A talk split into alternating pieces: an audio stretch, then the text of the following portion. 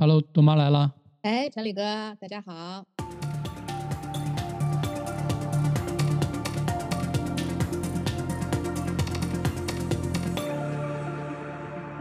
但是今天聊的话，我们也是在啊线上隔着空啊，因为还是在疫情期间没有办法碰面。我最近啊，怎么说呢？一言难尽呐。嗯，已经被已经被隔离了。嗯。啊，你们已经属于沦陷区了吗？是的呀，七加七，我们周围已经被板子封上了。你们是网格化，我们这是要格式化。前面出去转了一圈，哎呦，结果蛮担忧的。我就看他板子封的其实挺厚的嘛，你要拆板子还要拆一会儿呢。这万一要是小区里哪家着火了，或者是哪个人突然发急症了，对吧？救护车、消防车这一个也甭想进出啊。用我们上海话讲就是“撵撵就把它撵撵就”，哎，就是巧了。说到这个安全问题啊，每年三月份的最后一周的星期一，其实是。全国中小学生安全日，父母嘛，爸爸妈妈嘛，我觉得还是有必要知道一下、了解一下这样的一个日子。设立这一个制度啊，也是为了全面的深入推动中小学生安全教育工作，嗯，大力的降低啊各类的伤亡事故和发生率吧。看到过一个报道，就是安全事故已经成为十四岁，好像是十四岁吧，嗯，少年儿童的第一死因，这么吓人。其实这个也。对，其实还是蛮吓人的。其实涉及到青少年生活和学习方面的安全隐患，已经有多达二十多种。哇塞，二十多多的，怎么怎怎么有这么多？有哪些啊？就在我们身边，你可能遇到过，我们每个人都遇到过，但是我们从来没有重视，或者说，呃，不知道，嗯，它是属于这些安全事故的啊范围内。我们只是以为，哎呀，这其实很平常。其实大家都是一些安全隐患。你比如说。食物中毒，对吧？嗯，而且我们就现在，嗯，呃，中小学生碰到的也比较多的体育运动挫伤损伤，嗯，也比较多，这些也算成了安全隐患里了，对吧？嗯，对。第一次然后呢，还有网络，对，网络交友安全、交通事故、火灾、火险，还有很多就是特别夏天、暑假里面溺水事件。对吧？还有呢，就是最就是呃，最近现代现代比较多的，现在比较多的就是一个毒品的危害，性侵犯、艾滋病。我觉得这后面的等等等等啊，我刚刚已经下沉到这个年龄段了，这有点吓人。对，嗯，对，最后面的这几个问题的话，是可能嗯低龄化了开始。哇，因为我们读书的那个时候，好像毒品啊、艾滋病啊这些问题。呃，没有那么在我们这个年龄段好像对，但是现在这些问题也是呃慢慢慢慢的到了十四岁以下的这个安全事故的范畴里面了，就是青少年生活和学习方面的安全隐患，都是把它列到这里。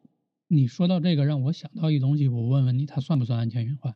前两天看到一个视频嘛，别人发的好像是世纪公园还是徐汇公园，里边有一个年轻人在里面。野野游就是游游泳嘛，在湖里，嗯，然后被白天鹅，不是黑天鹅，给打了，浑身上下全是伤，所以这个能定义搞笑吗？对的，所以这个算不算安全事故？这个这个这个应该算吧，或者说是呃。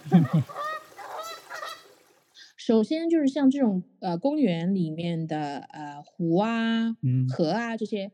应该一般，首先一般性就是公园方面应该会有竖有警示牌，啊，不允许垂钓，不允许游泳，对吧？是的。那你无视这样的安全告示，首先是不对的，因为它本身已经告诉告诉你了，这可能会引起安全的问题，对不对？嗯。那一般性，你想我们在暑假里面最多的就是小孩子听到的最多的就是溺水的一个一个新闻的一些报道，那其实也是对于一些。野野野游野泳啊，对吧？嗯，小孩儿就是小孩之间啊，没有家长的看护，那其实也是这样。因为你先是游泳，游泳的话，它会碰到一些非常意外的事情，比如说你脚抽筋啊，或者是体力不支呀，或者是呃被水草缠了呀。你像这种的话，它其实就是遇到了就是野生动动动物的袭击是吧？侵侵害，一对是吧？那首先我是觉得它能够归在安全安全事故里面的。嗯，其实这个应该从嗯小就抓起来，对吧？你你你家里怎么做？，其实你要通过安全教育，呃，家里面的和学校方的，对吧？提嗯高中小学生的自我保护能力，其实百分之八十的意外伤害是可以避免的。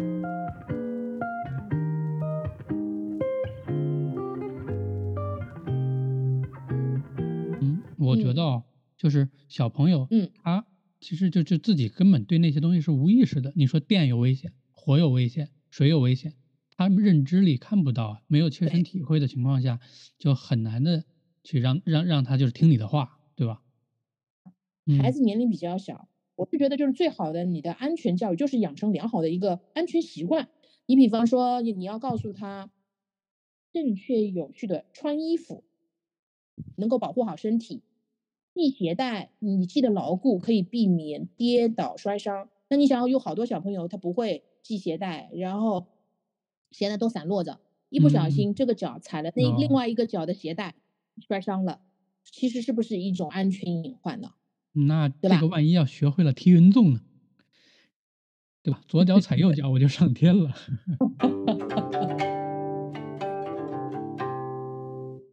还有一些呢，就是从冰箱里面拿出来的东西，先闻一闻，嗯看一看，哎，有没有什么异味？你比如说馊掉了、霉掉了，对吧？它都嗯是表面是都会都会有有有显示嘛。闻一闻啊，这个东西酸了就不能吃。你看一看啊，这不长绿毛了，那你也是不能吃，那就避免了一些食物中的一个情况的发生，这也是一种安全隐患，对吧？对的。然后嗯热汤啊、热水啊，你拿过来的时候吹一吹再喝，这就避免了烫伤，不要烫吃太烫的东西。嗯那这些其实你说你说是安全教育，它是安全教育，但实际上就是从小养成了一个安全的习惯，对良好的一个生活习惯。就是生活中的一些小细节，对吧？我们从细节入手，给孩子做一个良好的示范。对，而且就是你呃，比如说还有一些呢，就是吃饭的时候不要打闹，嗯，这个是可以避免气管，就是进到有异物进入到气管。有些小朋友一一边吃饭啊，一边嘻嘻哈哈啊，他自己说笑，有些呢大人还在边上逗他，哦，这。其实很不合适，是的，对吧？是的，你还嗯。看他嘴巴里面含着一口饭或者一口菜，然后还没有咽下去呢，爸爸妈妈嗯。或者是其他人大人在那逗着他，哈哈哈哈笑，好，一下子进入气管了。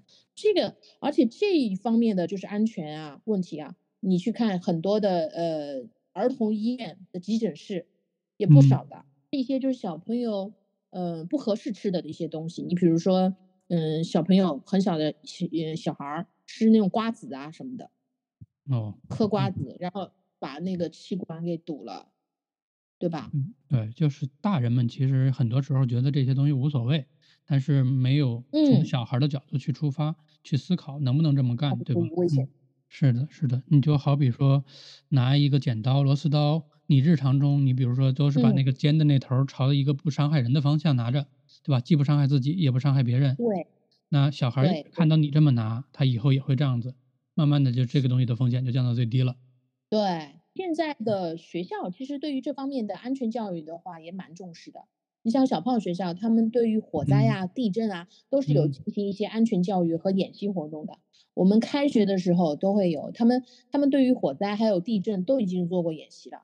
一些哦警铃啊，一些火灾遇到火灾应该怎样的逃生啊，嗯一些如果遇到地该怎么样的做一些呃措施，哎，他们都会有。然后有些呢就是整个学校进行演习，有些还会叫校外的，你比如说那个呃消防员、消防队员啊，来嗯给他们讲解一些知识啊内容，我觉得还挺好的。对，感觉小朋友上了小学之后，学了不少这样子的技嗯能。以前发现没发现他们懂，后来上小学，你看我们虽然才两年级，但是好像学校嗯这种教育也不少。回来之后，有一天就跟我说，说什么嗯毒就是那种烟雾过大的时候，比如说着了，那么我要用嗯毛巾蘸湿捂在鼻子上，然后低，着腰，压低身子，嗯，对，就把我震惊到了。我说，哟，学校教的还不错，对嗯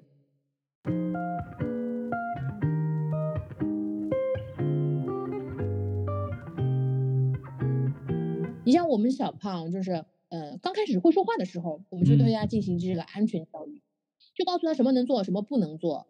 嗯，我们呃那个时候刚说会说话，嗯，不不不多久，就我我我们一直在他耳边就讲爸爸妈妈叫什么名字，然后手机电话啊号码，手机的号码，家里面的地址，都是要求他，因为你经常经常在他耳边讲的话，其实他很清楚，他马上就记住了，因为小朋友本身就记忆力会比我们嗯成人要好很多嘛，所以你你讲两遍他就能记住了。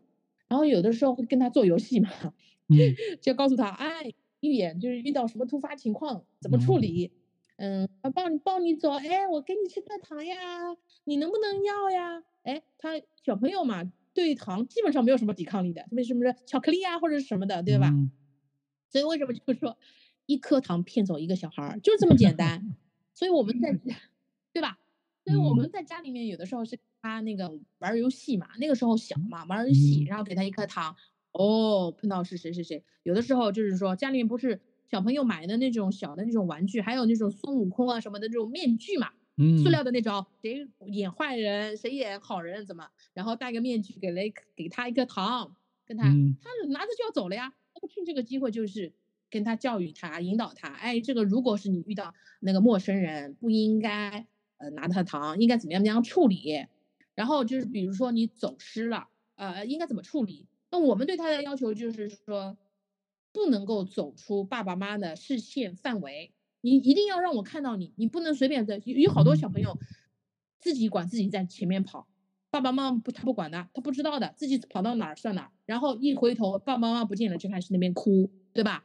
很多嗯小朋友说的是这样子是的，我们小的时候那次也有一次是是，嗯、跟他讲过了，就是说你不能乱跑，你不能跑在我们前面，嗯、让我们看不到你，你必须要回头看看爸爸妈妈在你的视线范围，呃，你在爸爸妈妈的视线范围。有一次是去商场，他就是忘了我们跟他讲的，然后前面哒哒哒哒哒哒哒哒乱走，我们俩就看着他，看着就拉拉拉走，走了之后，突然之间他一回头，我说已经走了蛮远了，我们正好那边有一个公仔，我们嗯正好在公仔的边上，他回过头来的时候没有看到我，因为我们正好两个人正好被公仔挡嗯住了，嗯然后他就开始着急，啊啊啊啊，就在那边叫，啊，我们也没有第一时间出去找他，他马上就开始紧张了。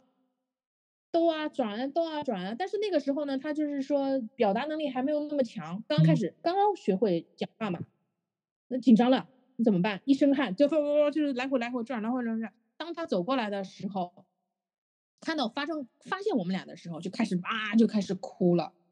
然后这个时候我们就跟他讲，你看妈爸妈妈跟你讲过了，你不能走得太快，让爸爸妈妈跟不上你，让爸爸妈妈看不见你，或者你自己看不见爸爸妈妈，你会紧张会害怕，对不对？他点头。所以这个时候就是给他教育了之后，以后就再也没有发生过这种类似的事情。我我记得我我们小的时候，我当时是为了让怕他摸电门嘛，然后用了一个嗯。方式，就是把打火机拆了，拆了之后拿出那个那个电子，啊，对对对对，告诉他触电是很疼的，至少比这个疼，啪嗯打了一下，之后嗯就嗯，不怎么对那个电门感兴趣了。有一段时间不是频发自动扶梯发生事故嘛，所以嗯。现在呃自动扶梯啊，还有那个电梯啊，都是每半个月都要检测一遍的，对吧？我们家小胖儿的话，有一段时间就是也是在自动扶梯上，他喜嗯欢玩儿，然后呢，嗯，他比如说他站在我前面，他愿意他喜欢转过身来，那这个时候我就哦会跟他讲，我说就不要不要在电梯在自动扶梯呃玩耍，也不要站在中间反身站立，这样的话还是很有可能会，如果一旦发现发生这样子紧急事情的话，你没有办法反应啊。就是有些很多小，不管是小孩儿还有大人，走路嗯的时候你你会发现，就是说他正好走在窨井盖上，啊然后这个窨井盖正好是有问题的，然后掉下去了，或者是发洪水啊，发什么嗯下大雨啊什么的，这些嗯窨井盖都是有隐患的。骑骑骑自行车，啪，人掉进去了。啊所以他现在看到了这种情况了之后，走在马路上，他会跟你讲：“妈妈，你走路的时候要躲避窨井盖，你千万不要踩上去，你万一那个井井盖是有问题，你就掉下去了，我救不了你。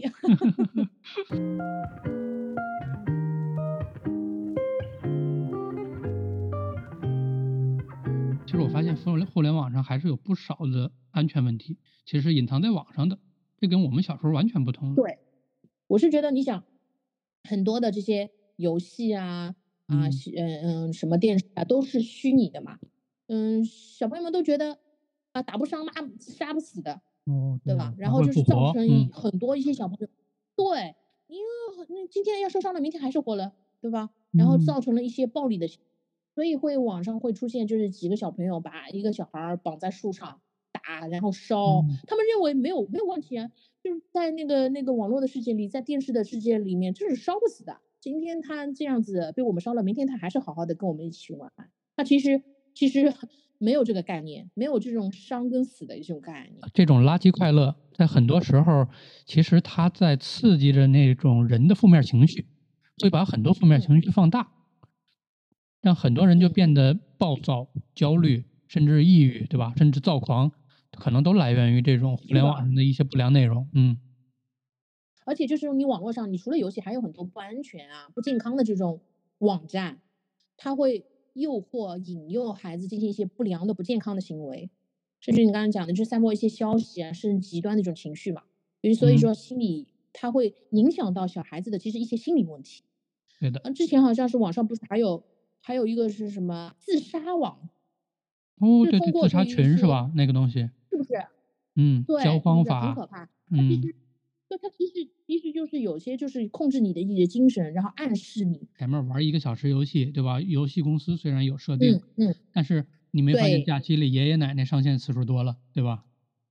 杜绝不了啊，很难啊。对对对嗯，对，一个是比较严重的一个问题，就是嗯网暴的一个问题。有是网暴，哎，对，就是最近嘛，看到就是人嗯肉搜索，啊，就是有有小朋友有小朋友把其他的就我记得好像之前有一很多这样的新闻吧，那些嗯。中小学生打架嘛，他们把被打嗯。的那被伤害者扒光了衣服，拍了视频，拍了照片，然后嗯传到了社交网嗯。站上，然后后来事情被爆发被曝光之后，全嗯。网都在搜索这几个施暴的孩子。啊，然后就有的很多人就是堵在这些孩子家门口，骂大人骂孩子，啊，结果对嗯这些施施暴的人，就是伤害别嗯人的孩子，又造成了一个二次伤害。还有一种潜移默化的，就是那种比如说建立那种爱豆群，对吧？饭圈儿的，然后里面肯定会有一些粉丝的头儿，对吧？这些人不知不觉的就被带节奏了。现在的网络也没有没有办法做到真的完全的分级啊啊内嗯容上的这些分类啊，所以他来嗯他获得的信息太方便。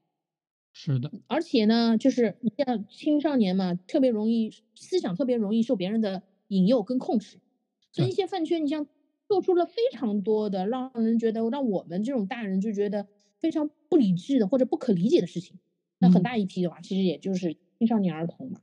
最怕的其实是有那种组织性的在后面利用你嘛，对吧？割这轮韭菜，借这帮孩子们的一个就是心智未成熟的这样的一个起的这这这这种角度，然后通过他们去造谣，对吧？激发网友同理心，或者是调动网友嗯的那种各种情绪，对吧？他们借机在后面收割经济，这种就更可恨了。对嗯对，所以说相对于人身安全这个方面啊，我是觉得网嗯络安全问题的话更需要重视，因为现在的话，它可能隐蔽性更强，然后嗯，获得性很很很方便，对吧？对。现在你看嗯有大批量的网瘾啊，青少年儿童，说到这，我突然想到前阵子疫情前，嗯一个朋友家的嗯孩子就是特嗯别喜欢打游戏嘛，然后他妈一说你有网瘾了，他就说我是要当奥哦。运冠军的，然后然后他妈想了一个方式说，就是他妈当时也没往这儿多想，嗯就觉得我这孩子可嗯能是不是真的有电竞天赋，然后就把嗯孩子就联系了一个电竞社俱乐部，嗯。说我把孩子送过去，定点培训吧，嗯，然后就把孩子送嗯过去了。不到半个月，孩子打电话求助，我退学了，我回学校了，我不学电竞了。后来就是说嗯嘛，说人家专业电竞训练很辛苦的，一天十几个小时，你手要不停的做各种训练。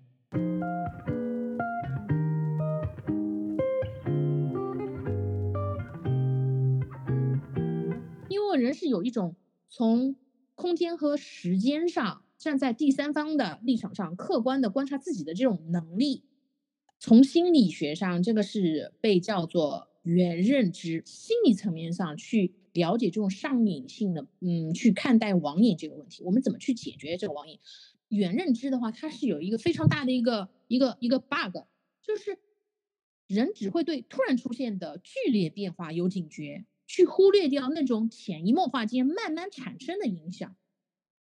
也就是说什么呢？很多成瘾的一个东西，其实都是一点点起作用的，这样就可以借着原认知这个 bug 躲开原认知的这个监测，就掉进这个成瘾的无底深渊。从小就是有种有种被迫接受的，小朋友很小的孩子在饭桌上，大家又出来吃饭，对吧？一哭闹，啊，拿个手机，你不要哭了，是不是？嗯，他那个时候不知道手东西，视频是什么东西，他不知道。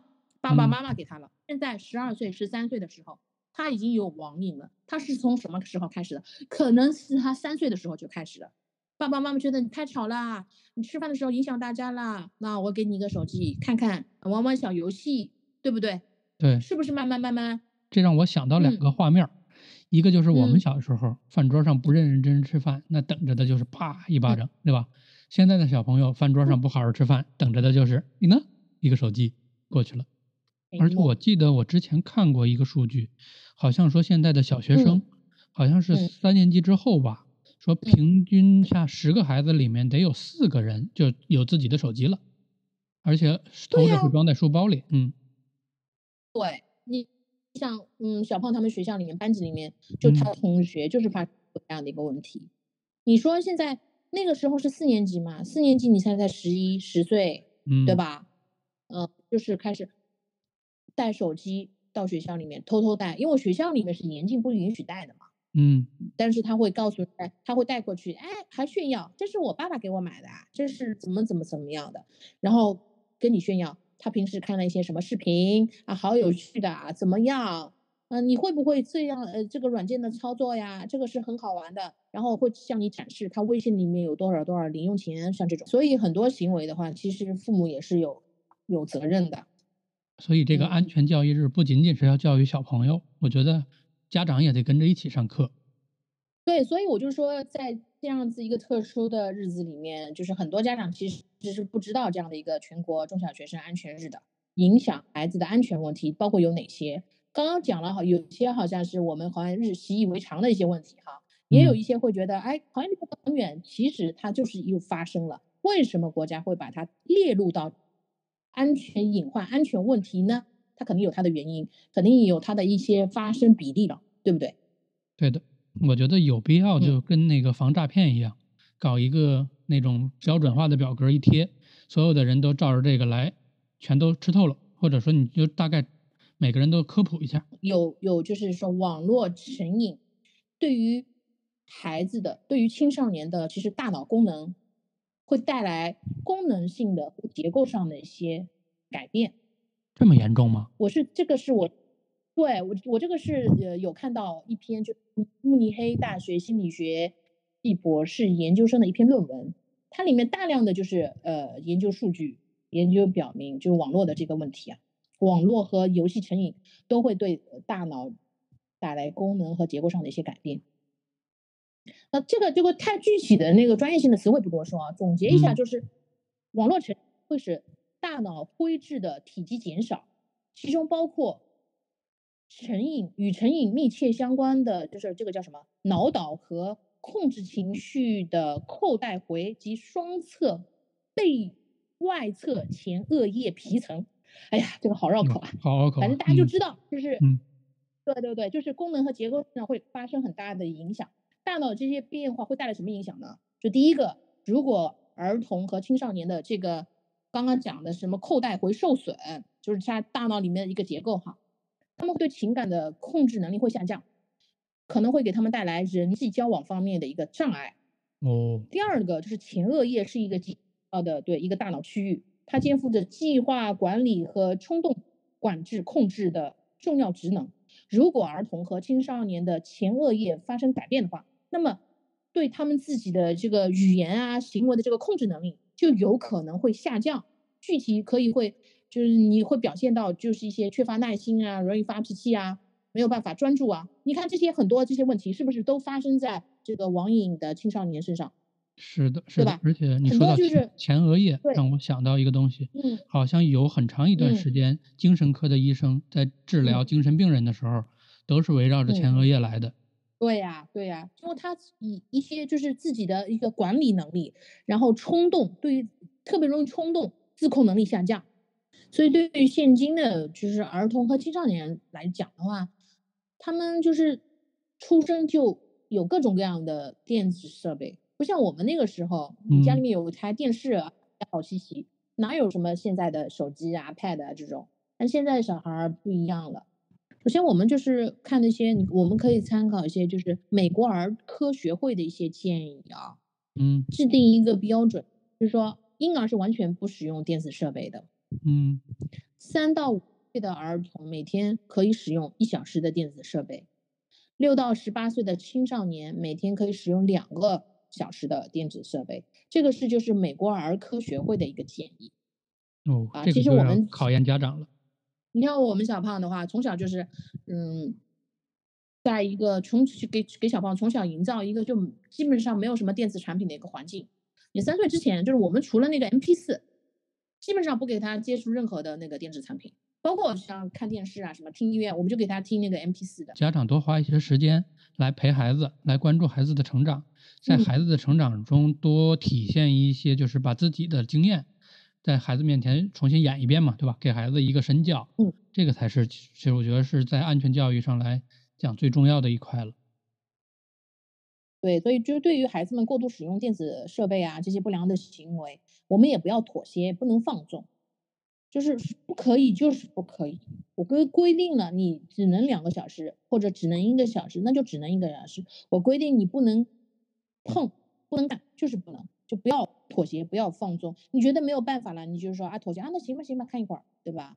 你可以用比较温和的语气，用他们可以能够理解的这样的形象的语言和他们进行沟通，让他们意识到这些行为的一个危害，以及就是想好替代选项的这些，嗯嗯嗯，比如说你出去玩啊，打打羽毛球嗯，啊，做些运动啊，从而就是改变自己的一些行为跟生活的一种方式跟模式嘛。这种儿童教育是我们家长和学校共同配合，结合全公众的力量，对吧？整个全社会的力量。一起来解决的问题。